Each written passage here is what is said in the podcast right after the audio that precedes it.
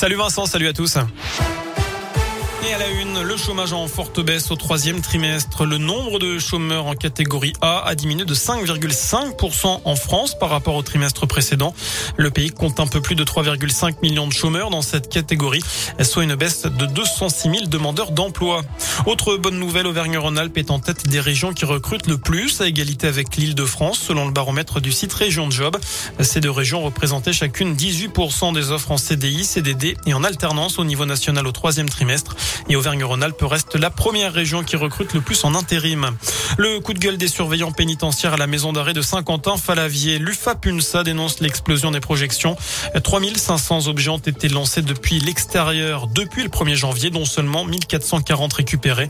De la drogue, de l'alcool, des téléphones ou encore des armes blanches.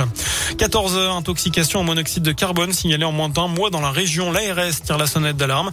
Chaque hiver, 300 personnes sont victimes d'une défaillance de leur chauffage ou du manque d'aération de leur logement.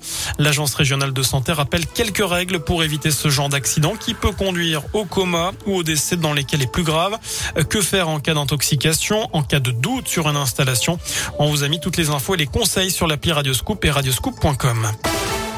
On passe au sport à commencer par du basket. La JL Bourg veut repartir de l'avant. Après trois défaites consécutives, toutes compétitions confondues, la JL se déplace ce soir à Ljubljana, en Slovénie, en Eurocoupe.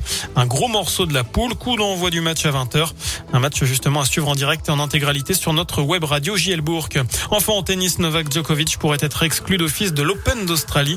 Les organisateurs ont annoncé que les joueurs non vaccinés contre le Covid seront interdits sur le tournoi. Aucune dispense spéciale ne sera accordée. Le tenant du titre numéro 1 mondial étant contre la vaccination, il y a de grandes chances pour qu'il ne participe pas à l'Open d'Australie en janvier prochain. Voilà pour l'essentiel de l'actu sur Radio Scoop. Je vous souhaite désormais une très bonne soirée. Merci beaucoup.